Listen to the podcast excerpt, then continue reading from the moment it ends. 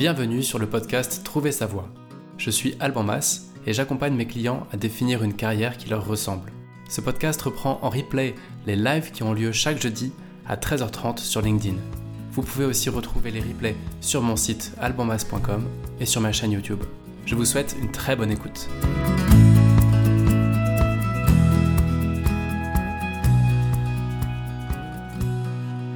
C'est parti pour le 14e live. Bienvenue à toutes, bienvenue à tous. Euh, comme d'habitude, j'imagine qu'il n'y aura pas grand monde euh, en cette heure euh, de travail et ce sera plutôt du replay. Mais en tout cas, si quelqu'un se connecte, bienvenue.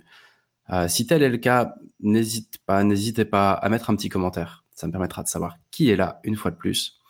Et encore une fois, bienvenue. Je suis super content de faire ce 14e épisode sur un sujet qui me tient à cœur, qui peut paraître un peu glauque comme ça, euh, euh, bon, sorti un peu de nulle part. Quoi. On va parler de fin de vie, c'est pas le c'est pas le truc le plus fun du monde, et en même temps, c'est, je trouve, essentiel de, de réfléchir euh, à ça, notamment par rapport à l'épisode qu'on a fait il y a 15 jours, qui était sur comment définir des objectifs de vie long terme. Alors, on peut pas parler d'objectifs de vie à long terme sans prendre au sérieux la notion du long terme. C'est quand ce long terme? C'est quoi? La fin du jeu, c'est quand? Bah, Voilà, de façon assez abrupte, la fin du jeu, c'est notre mort. C'est quand on ne peut plus agir. quoi. Et donc, euh, ça, c'est quelque chose qui arrive un peu. Euh, on n'a pas, pas prise là-dessus. On peut pas savoir quand ça va arriver. Et donc, je sais pas, ça m'a semblé incomplet de faire un épisode sur une feuille de route, une feuille de route pour nos objectifs de vie, qu'est-ce qu'on veut faire de notre vie à très long terme, sans mettre un peu les pieds dans le plat sur ce sous-sujet qui est au final hyper important et qui est, bah voilà, notre fin de vie, à quoi ça ressemblera, euh, comment préparer ça et comment est-ce que envisager aujourd'hui la fin de notre vie peut nous aider au quotidien dans nos choix de carrière, dans nos choix de vie, dans nos décisions. Donc voilà, je pense que cet épisode euh, clairement n'est pas fait pour tout le monde, ça va peut-être pas plaire à tout le monde. C'est un sujet souvent assez tabou, la mort, et, je, je, comprends bien pourquoi.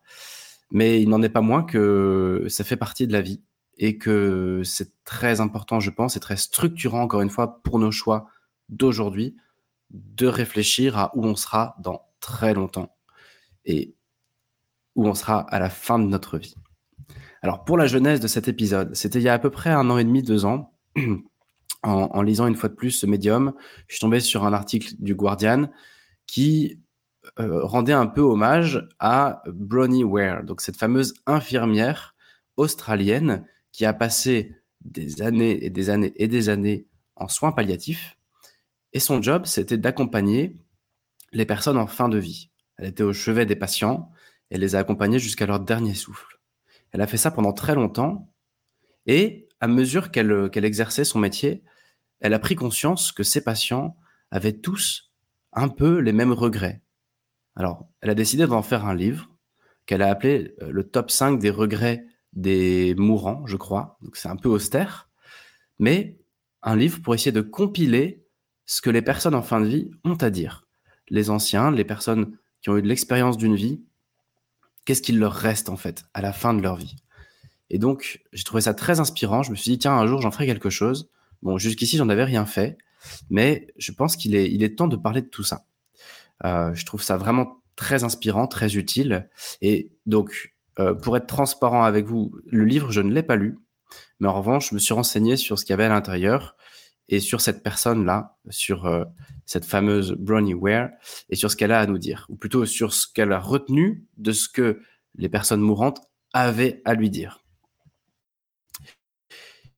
Et donc, j'ai eu envie d'en faire un épisode, et voilà pourquoi c'est le thème de la journée. C'est en lien avec l'épisode d'il y a 15 jours, et c'est, je pense, intrinsèquement intéressant de se poser cette question-là. Qu'est-ce qui nous restera à la fin de notre vie Et si on a des regrets, quels sont-ils? En fait, je pense qu'on aura à peu près les mêmes que ces personnes-là, puisque bah, l'humanité, euh, enfin, on dit que l'histoire, c'est un éternel recommencement, et, je crois qu'on est tous un peu pareils, hein, et, donc, euh, donc je pense que si on écoute attentivement ce que ces personnes-là ont à nous dire, eh bien, ça peut nous apprendre beaucoup de choses pour notre propre vie. Voilà pour l'intro. Euh, je m'inspire aussi juste par, j'ai oublié, mais je m'inspire aussi d'un blogueur qui s'appelle Justin Sébastien et qui a aussi porté une analyse là-dessus sur sur son livre que je trouve intéressante. Et là où je rejoins Justin Sébastien, c'est qu'on n'est pas là pour faire un travail de, de soignant, d'hôpital, d'accompagnement à la fin de vie. Moi, ce qui m'intéresse, c'est comment est-ce qu'on peut faire des choix de carrière éclairés et des choix professionnels qui nous rendent heureux. Et justement, ce fameux Justin Sébastien, bien lui aussi, il s'est posé cette question-là. Et donc, dans cet épisode, je vais compiler ses idées et les miennes et mon retour d'expérience aussi de coaching pour essayer de vous apporter euh, des axes de réflexion sur cette thématique-là. Alors, hop, je vous ai même préparé une petite presse pour l'occasion. Voici le livre, donc euh, de le livre dont, je parle. Euh, encore une fois que je n'ai pas lu. Alors, ce que je vous propose, c'est de le faire en deux temps, cet épisode. D'abord, de voir ben, qu'est-ce qu'on qu'est-ce qu'on trouve dans ce livre, quels sont les cinq grands regrets, et de vous le présenter un peu à plat, avec les mots de, de cette personne, de Bronnie Ware, euh, juste sans prendre trop parti là-dessus, juste de vous exprimer ce qu'elle, elle a à nous dire, le message qu'elle veut nous laisser. Et dans un deuxième temps, bah, de vous apporter ma propre lecture de tout ça, et notamment comment est-ce qu'on peut travailler dès aujourd'hui avec des outils, avec euh, une certaine philosophie de vie, pour essayer de faire des choix plus éclairés qui nous rendront plus heureux. Donc, commençons par le commencement, euh, le, regret qui revient systématiquement pour tout le monde, dans toutes les bouches, à tous les chevets, c'est celui-ci.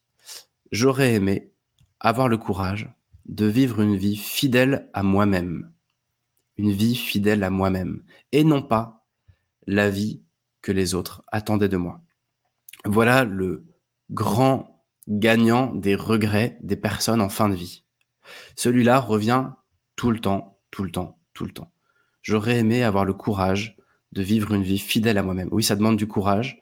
Et oui, quand on grandit, on n'est pas forcément... Euh, la route n'est pas toute tracée pour vivre libre par rapport à plein de choses dont on pourra reparler dans un deuxième temps. Et donc j'ai tout simplement envie de vous lire là-dessus ce que nous dit l'auteur par rapport à ce regret. Elle dit, c'est le regret le plus commun de tous. Il revient tout le temps.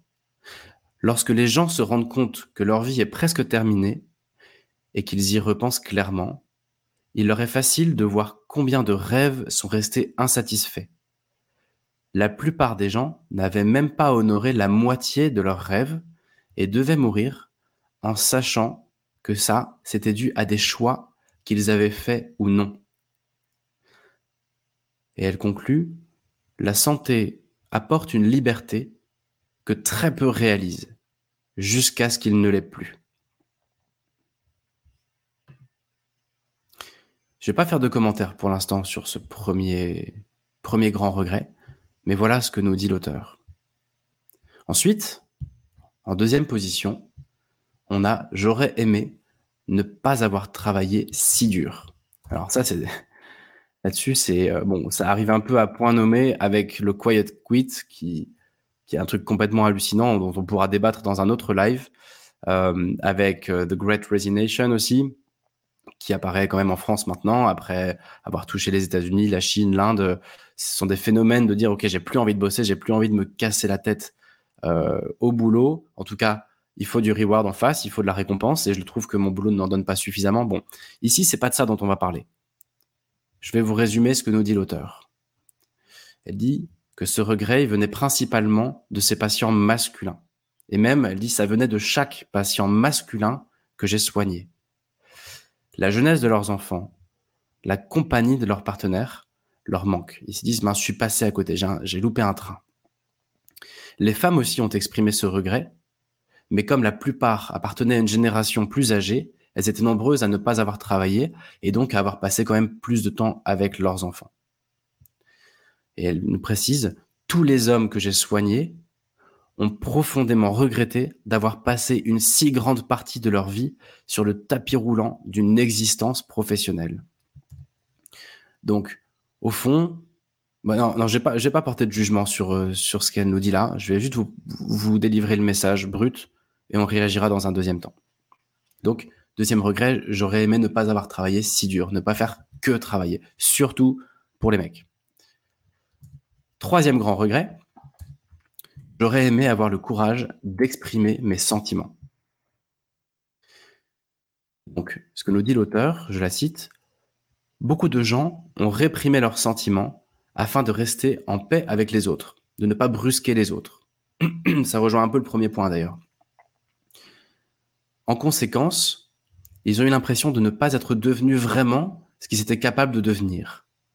Certains ont développé des maladies liées à l'amertume et au ressentiment qui en résultaient. On parle de mémoire du corps, moi c'est un sujet qui me passionne, je pense qu'on en reparlera beaucoup dans les années qui viennent sur ce podcast et ce live. Euh, vous savez, on dit que ce qui n'est pas exprimé s'imprime, que les, émotions, la peur, la tristesse et les émotions négatives, mais aussi positives, quand elles ne peuvent pas être exprimées, elles sont engrammées quelque part dans notre psyché, quelque part dans notre corps parfois. Et ça peut même déclencher des maladies, même si tout ça, c'est encore très récent et que les neurosciences sont encore euh, à l'état de... C'est encore les balbutiements de, de, de, des réflexions sur le lien entre les maladies et la somatisation et la psychologie. N'empêche que le troisième grand regret, c'est ça. C'est j'aurais aimé avoir eu le courage d'exprimer mes émotions, d'exprimer mes sentiments. J'irai pas plus loin dans l'analyse pour l'instant. Quatrième grand regret, j'aurais aimé rester en contact avec mes amis. Donc, là pareil, je vais vous citer l'auteur. Elle nous dit que souvent, ces patients ne réalisaient pas vraiment les avantages à avoir des vieux amis dans ces derniers moments.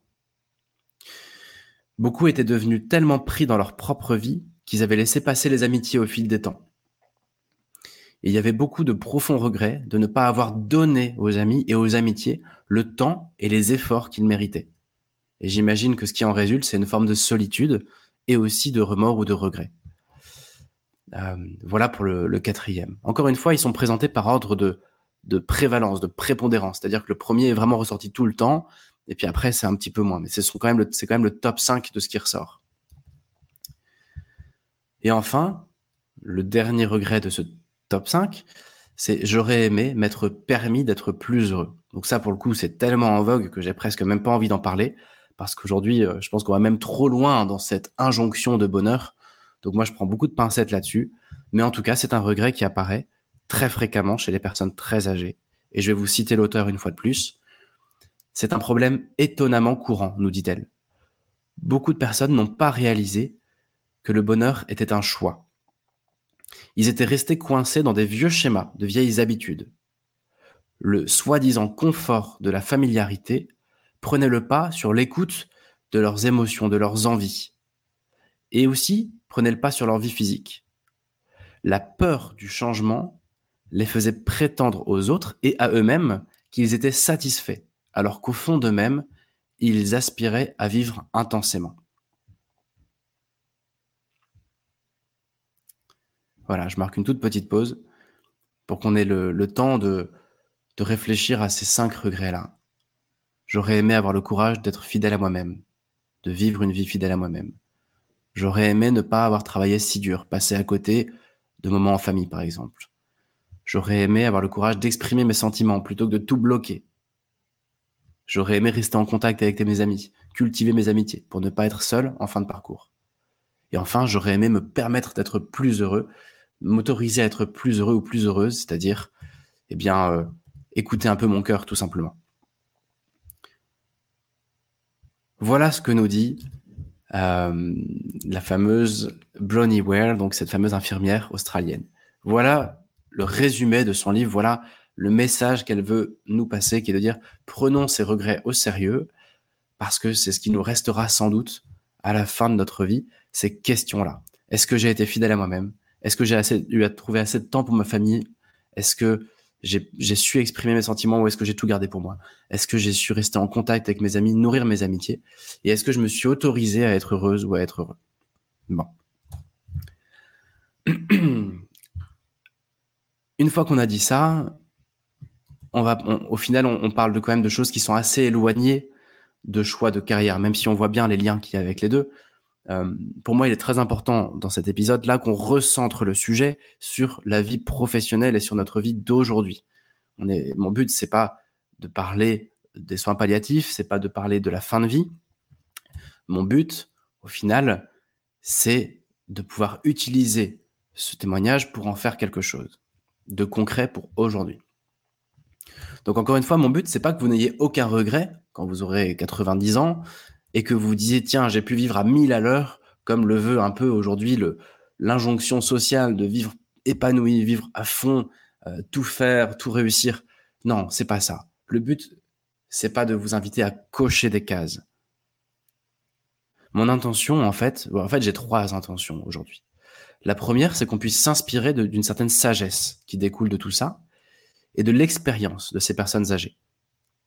Et on va voir comment. Ma deuxième intention, c'est de vous apporter un regard de fond sur le sujet, encore une fois, pour pouvoir vivre aujourd'hui, pour préparer nos 2, 3, 4, 5, 10, 20 ans à venir et qu'est-ce qu'on fera lundi prochain. Et ma troisième intention, au final, c'est de répondre au premier de ces sujets. Je vous l'ai repris ici. Le premier regret qui revient tout le temps. J'aurais aimé avoir le courage de vivre une vie fidèle à moi-même et non pas la vie que les autres attendaient de moi. Alors pourquoi est-ce que je vais me focaliser sur ce regret-là? Bah Déjà, parce que c'est le plus important, c'est celui qui revient tout le temps. Donc autant aller droit au but et parler de ce qui est essentiel. Et aussi parce que dans mes coachings, dans les bilans de compétences et coaching que je peux réaliser, eh bien c'est quelque chose qui revient déjà tout le temps. À 25, 30, 40, 50, 55 ans, c'est déjà quelque chose qui revient. Voilà, quand je repense à ma trajectoire de vie, eh bien je me suis pas senti forcément libre, je me suis pas forcément senti moi-même. Il y a une question que je pose systématiquement en accompagnement, c'est sur une échelle de 1 à 10, à quel point est-ce que tu t'es senti libre par rapport à tes parents, par rapport à ton environnement social, par rapport à ton écosystème de départ, etc. À quel point tu t'es senti libre par rapport à ça dans tes choix? Et en moyenne, la moyenne de toutes les personnes à qui je demande ça, ça se situe quelque part entre 2 et 4 sur 10. Donc ça prouve bien, en tout cas de ma petite expérience, que c'est un sujet qui ne touche pas seulement les personnes âgées. Dès aujourd'hui, on peut être en dissonance et vivre une vie qui n'est pas complètement la nôtre. Alors, j'ai envie de dire, tout le monde n'est pas concerné. Et si c'est le cas, bah, j'imagine que vous n'êtes pas en train de regarder cette vidéo. Ou euh, si vous ne vous sentez pas concerné, bah, je vous invite à, à peut-être vous arrêter là parce que ce que je vais vous dire ne va pas vous toucher. Et vous pourrez vous dire, bah oui, mais à quoi bon se prendre la tête puisque en fait, euh, moi, je suis pas touché. Donc, je m'adresse ici vraiment aux personnes qui sentent un certain mal-être et qui se disent oui, ce sujet peut me correspondre. Ce regret-là, je pourrais bien l'avoir plus tard, de ne pas avoir vécu pleinement ma vie. Et c'est pas pour être nombriliste et euh, égocentré, mais c'est juste pour être libre et se dire oui, je me sens appelé à être authentique, à être moi-même, et aujourd'hui, je peux pas l'être. Donc voilà pourquoi on va s'attaquer à ce premier sujet. Et juste pourquoi est-ce que j'ai mis cette petite image de ce, ce cette personne euh, âgé, euh, ce petit vieux avec son tablier, bah, parce qu'en fait, on ne sait pas trop quelle est sa vie. Ça me plaît. Ce gars a l'air heureux, en tout cas à l'instant où la photo est prise, et on n'a aucune idée de ce à quoi ressemble sa vie. Ça ressemble, c'est un peu Monsieur Tout le Monde. Il est très commun. Il est devant sa porte avec un petit panier. Euh, voilà. Et c'est une façon de dire que on n'est pas ici pour parler de faire des grandes choses. Ce dont on parle, c'est en simplicité d'être soi-même et de trouver un certain épanouissement, une certaine liberté à être heureux dans, le fait d'être soi-même et de vivre sa vie soi-même. Pardon. Excusez-moi. Pour, euh, je suis un peu malade en ce moment. Ça va pas être très agréable.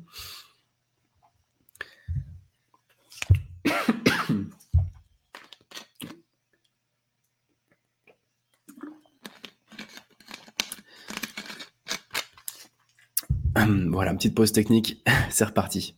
Donc, l'enjeu pour moi, c'est de parler de ce premier point. Comment être soi-même? Comment éviter ce regret de ne pas avoir vécu sa propre vie? Alors, quelques éléments de réflexion. Le premier élément de réflexion que je voudrais vous apporter, c'est d'oser prendre conscience de cette grande réalité-là, qui est que notre vie va se terminer un jour. C'est un sujet extrêmement tabou, la mort on, ne veut pas y penser. Alors on est tous plus ou moins à l'aise avec ce sujet, mais ce qui est sûr, c'est qu'au fond, même les plus à l'aise ne sont pas à l'aise. On n'a pas envie d'envisager notre fin de vie. N'empêche que, quand on pose le sujet sur la table, quand on se dit, ok, ça, ça va arriver. Ma vie n'est pas éternelle, elle prendra fin. Quand je prends conscience de cette réalité, eh bien, ça met complètement en perspective ma vie. Je me dis, ok, mais attends, mais qu'est-ce que je fais demain? Qu'est-ce que je fais après-demain? Ça vient donner, ça vient mettre en, perspective le fait que, oui, notre vie est précieuse et que le temps est compté, en fait. Et c'est pas pour dire qu'il faut, avec acharnement, courir après notre vie, mais ça nous responsabilise sur le fait de nous dire que nos vies sont courtes et que donc notre responsabilité, c'est de séparer ce qui est important et structurant pour notre vie et ce qui est trivial, secondaire, anecdotique et qui parfois occupe une place hyper importante de notre cerveau. Donc là, la première chose que je vous invite à faire, c'est prendre conscience, encore une fois, de la fragilité d'une vie humaine et euh, du, facteur limité en temps de notre vie pour vraiment prendre conscience de dire mais qu'est-ce que je fais de mes journées? Est-ce que je m'occupe du trivial, du secondaire, des détails?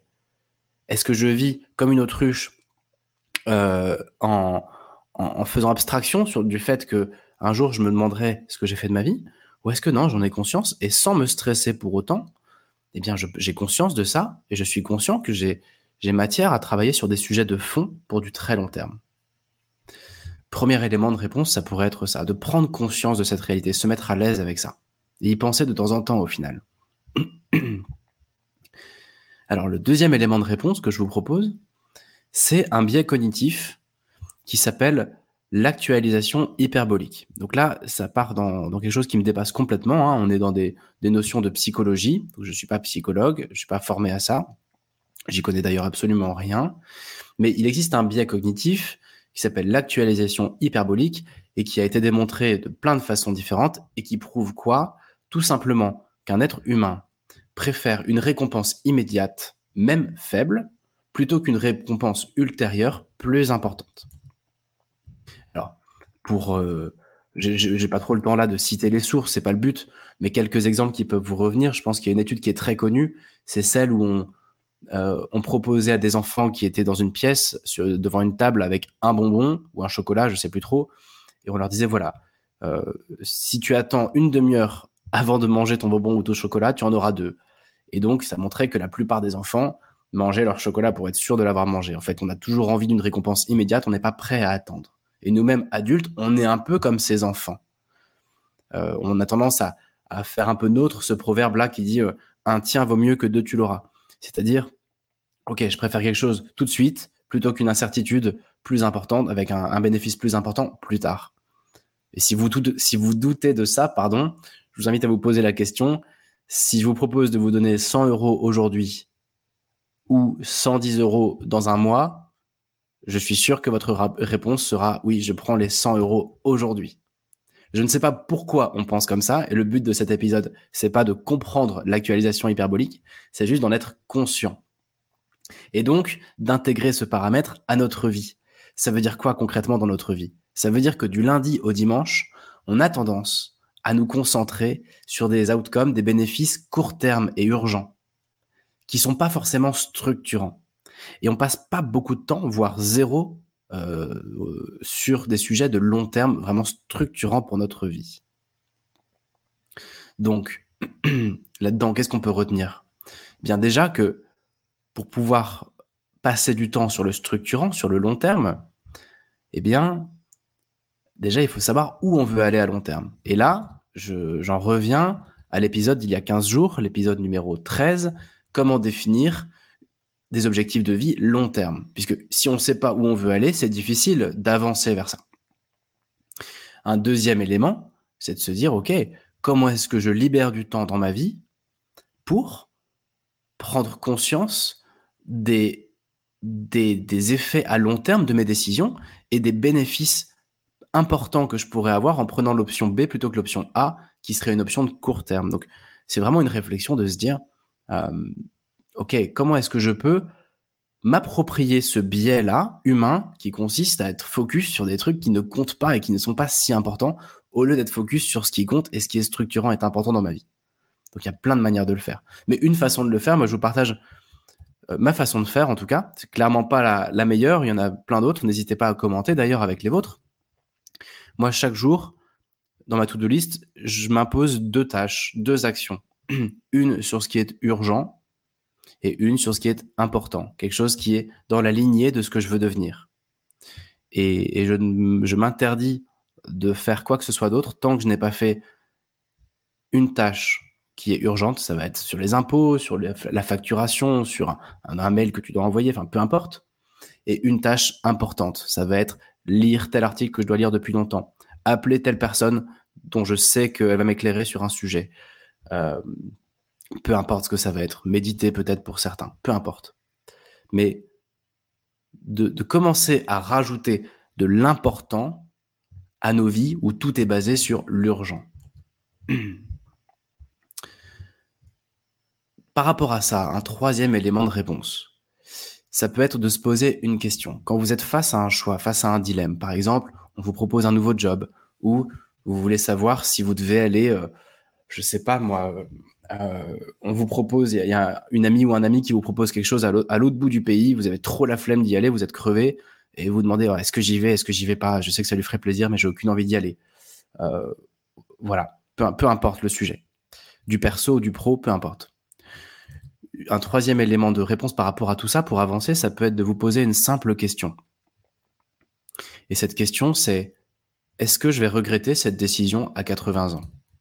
Si j'accepte ce poste ou si je le refuse, au fond de moi, plutôt que de réfléchir rationnellement avec des plus et des moins, c'est au fond de moi dans mes tripes, est-ce que je sens qu'à 80 ans, je vais regretter cette décision ou ce ne sera pas le cas? Est-ce que je vais regretter d'être allé voir cet ami à l'autre bout du pays euh, qui a besoin de moi alors que j'ai la maxi flemme ou est-ce que je le regretterai pas? Et si vous commencez à ajouter cette question-là, enfin cette, ce, mode d'analyse-là, vous verrez que vous allez faire parler votre intuition beaucoup plus que votre raison. Et on en reparlera beaucoup dans les épisodes à venir, je pense. La raison n'est pas là pour vous rendre heureux, elle est là pour vous protéger.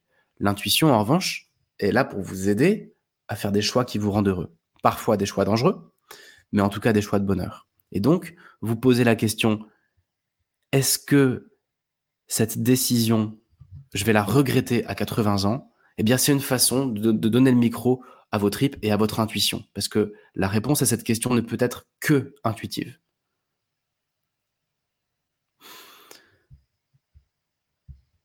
Un autre élément de réponse encore par rapport à, à ce sujet-là, c'est une autre question que je vous invite à vous poser et peut-être une question que vous pouvez vous poser soit tous les soirs, soit toutes les semaines, soit chaque mois, soit chaque année, peu importe, en fonction de d'à quel point c'est important pour vous ce sujet-là. Et cette question, eh bien, je crois que je l'ai déjà posée il y a 15 jours, c'est si je continue à faire ce que je fais de ma semaine, si je continue à le faire toute ma vie, dans quelle trajectoire ça m'emmène? Si je continue à fumer, est-ce que ça m'emmène dans la bonne direction? Si je continue à euh, ne pas oser faire ci? Si je continue dans mon boulot, est-ce que ça m'emmène dans une bonne direction? À très long terme. Vous prenez ce que vous faites de vos journées, vous le tirez un trait à horizon 30 ans et ça dit ce que vous ferez de votre vie. Et donc, se poser cette question, est-ce que je suis à l'aise avec ce que je fais de mes journées, de mes semaines? Et là, je vous parle pas de ce que je fais de mes années, hein, juste qu'est-ce que je fais, qu'est-ce que j'ai fait hier? Entre 7 heures du mat et 23 heures, qu'est-ce que j'ai fait? Et avant-hier, et avant-avant-hier. Et qu'est-ce que j'ai fait ces dernières semaines? Eh bien, si vous répétez ce schéma à l'échelle d'une vie, est-ce que la trajectoire, elle vous plaît? Ou est-ce qu'elle est qu'elle vous sert? Ou est-ce qu'elle vous dessert? Est-ce qu'elle est vertueuse? Ou est-ce qu'elle est négative Et c'est une façon possible de, de, faire, de, de, faire des choix plus, plus, plus à même de vous rendre heureux, tout simplement. Parce que quand vous tirez le fil à très long terme, vous savez tout de suite encore une fois, ça va être l'intuition qui va parler. Est-ce que c'est bon ou est-ce que c'est pas bon? Voilà, je fais un mini break. Euh.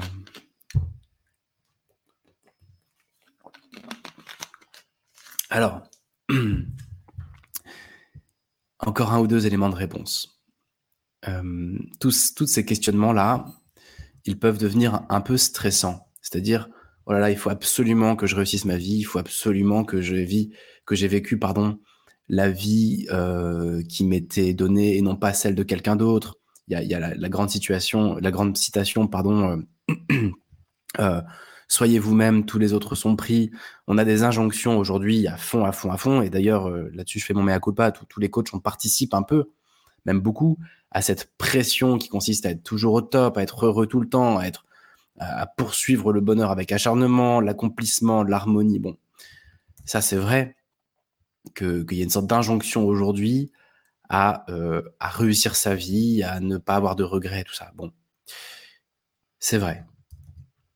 Et justement, par rapport à tout ça, ça peut induire un stress, euh, notamment les réseaux sociaux, le fait de se comparer beaucoup, de, de, se sentir obligé de réussir, d'être heureux, etc. Ça amène forcément un stress. Moi, je vous invite à réfléchir un peu différemment. Ça sert à rien de stresser, en fait. On est là où on est. Parfois, on est OK, parfois, on n'est pas OK. Dans tous les cas, dans tous les cas, c'est ce qui nous est donné. Donc, je vous invite à poser de côté ce stress-là, cette sorte de frénésie qui consiste à courir après le bonheur. Non. L'enjeu, la clé ici, et là pour le coup, c'est pas moi qui le dis, c'est euh, le blogueur américain, là, le fameux Justin Sébastien, J'aime bien ce qu'il nous dit. Il nous dit la clé, c'est pas d'être pile poil sur les bons rails. C'est pas possible. C'est trop ambitieux. La vie n'est pas faite comme ça. Pour lui, la clé, c'est de corriger le, de corriger le tir régulièrement et en permanence. Et il prend une illustration pour dire ça. Il dit, vous voyez, quand il y a un avion qui a une feuille de route, par exemple, je sais pas, entre Paris et New York, 99% de son temps, il est hors trajectoire, il est hors ligne euh, de, route. À cause du vent, à cause des, aléas, à cause de 36 000 raisons. Il passe 99% de son trajet en dehors du sentier, en dehors de la trajectoire parfaite qui a été planifiée. Tout comme nous, on passe 99% de notre temps en dehors de notre trajectoire idéale. Et ça, c'est normal, ça s'appelle la vie. Et on ne peut pas s'en vouloir de ça. On a des coups durs, on a des moments où on fait pas le boulot qu'on devrait faire, on a des moments où on est payé en dessous de ce qu'on devrait être payé. Il y a des moments où on n'arrive pas à exprimer un truc et puis c'est comme ça. Et donc c'est normal, 99% de notre temps, on le passe à côté de nos pompes à peu près. Donc l'enjeu, c'est pas de viser la perfection, c'est pas possible et ça ne va que nous stresser. Et d'ailleurs les gens qu'on idéalise ou on a l'impression qu'ils réussissent tout, eux-mêmes passent 99% de leur temps à côté de leur trajectoire. Et donc, c'est quoi cette clé-là? Qu'est-ce qu'il nous dit, le fameux euh, Justin? Il nous dit non, non, l'enjeu, c'est juste de rectifier le tir. Le pilote, son but, c'est pas d'être sur la route, pour reprendre l'exemple de l'avion là. Son, son métier, c'est pas d'être sur la route, c'est de manœuvrer pour ramener continuellement son avion au plus près de la trajectoire pour arriver à destination. Et donc l'enjeu, c'est pas d'être sur les bons rails, c'est pas d'être pile sur la bonne route pour nous. L'enjeu, c'est en conscience et régulièrement de se poser cette question. Suis-je sur les bons rails? Encore une fois, est-ce que ces rails m'emmènent à bon port à très long terme? Est-ce que mes journées jour après jour vont dans la bonne direction et m'emmènent sur une vie qui est vertueuse pour moi? Et ensuite, comment est-ce que tous les jours, toutes les semaines, tous les mois ou chaque année, je peux réajuster cette trajectoire pour aller vers du mieux pour, éviter trop les fausses routes et de rester trop longtemps dans une mauvaise trajectoire, le cas échéant. Et cette clé, je la trouve très intéressante. Et puis, euh, dernier, euh, voilà, dernier point un peu d'analyse sur ce, sujet. Donc euh, là, je vais vraiment me concentrer sur ce que vous avez sous les yeux, cette citation, enfin cette, ce grand regret, encore une fois. J'aurais aimé avoir le courage de vivre une vie fidèle à moi-même et non pas la vie que les autres attendaient de moi.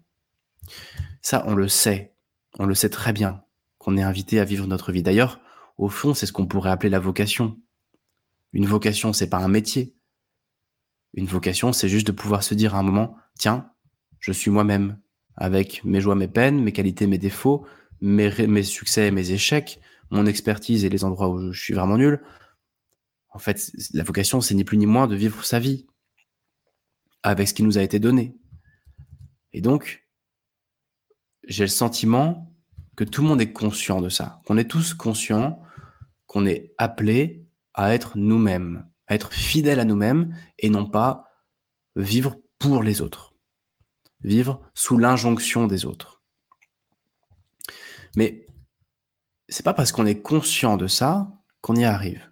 Et donc, il est possible qu'on soit tout à fait conscient de ce sujet, mais qu'au bout du compte, à 80 ans, on ait quand même ce regret-là. Et pourquoi?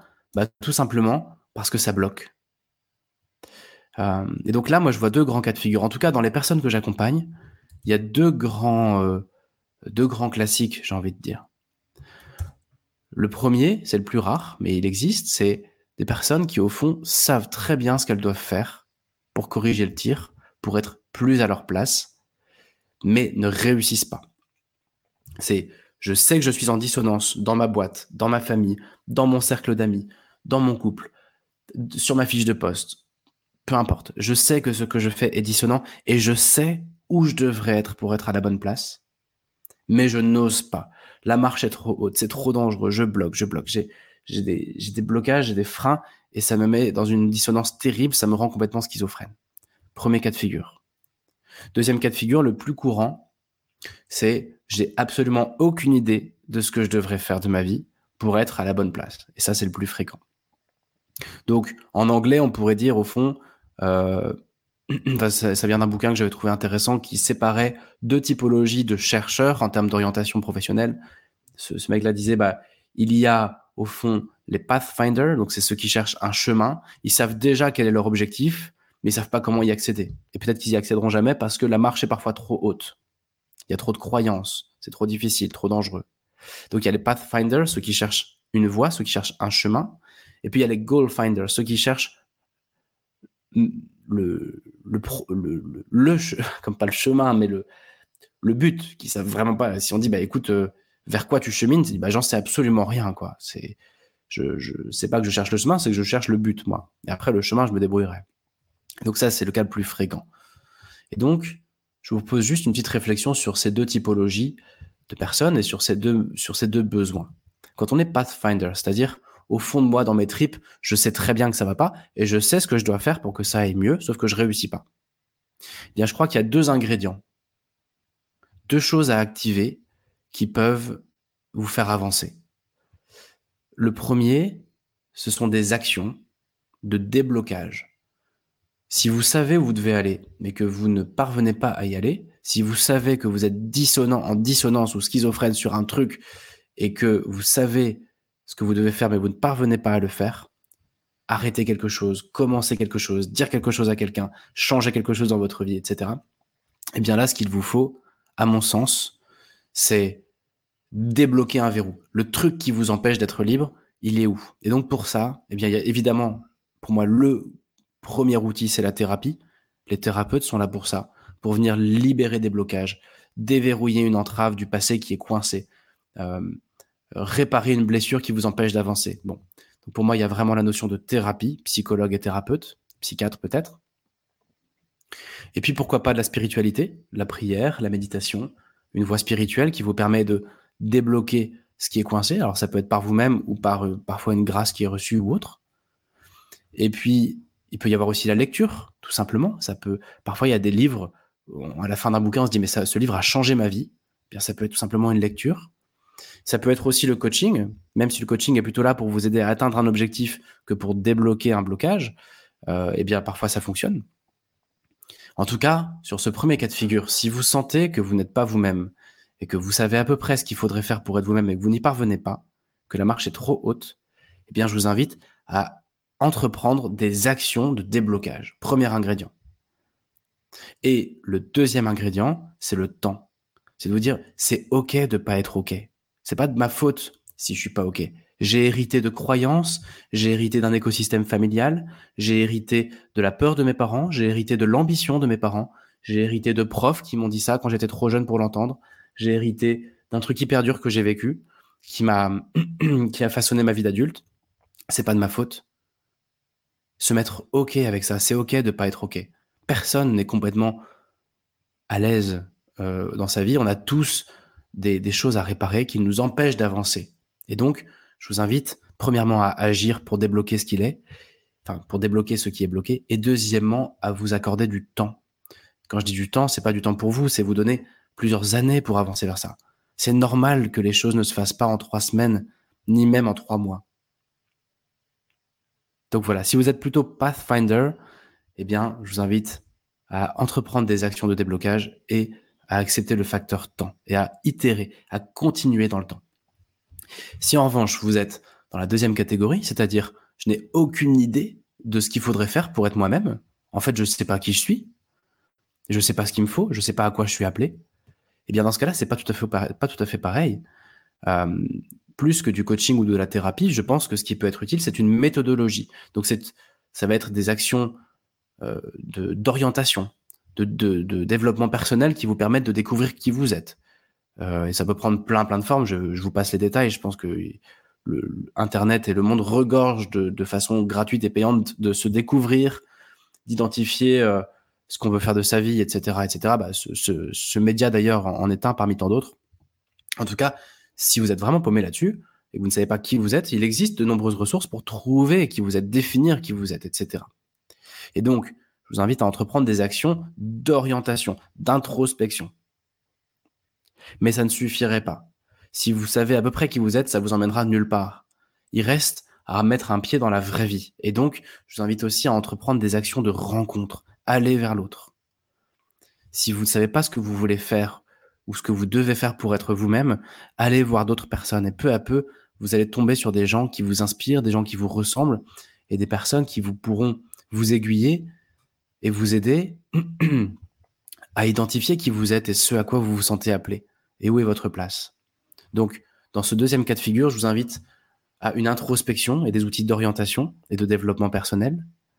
Et deuxième, euh, deuxième facteur, à augmenter le nombre d'interactions sociales que vous pouvez avoir. C'est par l'autre aussi que vous vous découvrirez. Et enfin, le troisième facteur, ce sera le temps, là aussi. Euh, c'est quelque chose qui demande du temps de définir qui on est, de, de, de, voir vraiment ce qu'on a à, apporter, ce qui nous fait du bien, etc. Encore une fois, tout ça, ça demande du temps. Donc pour moi, ce sont des trajectoires un petit peu différentes. Et d'ailleurs, souvent, quand on est goal finder, c'est-à-dire qu'on est vraiment paumé au point où on a même besoin d'une méthodologie d'orientation pour, savoir qui on est, vers où on veut aller, etc. Eh bien, assez rapidement, hop, on tombe sur des blocages qui font partie de la vie humaine, des croyances limitantes, des peurs, des doutes, et donc on bascule dans la première catégorie qui est celle du Pathfinder. Et là, on a besoin d'actions de déblocage.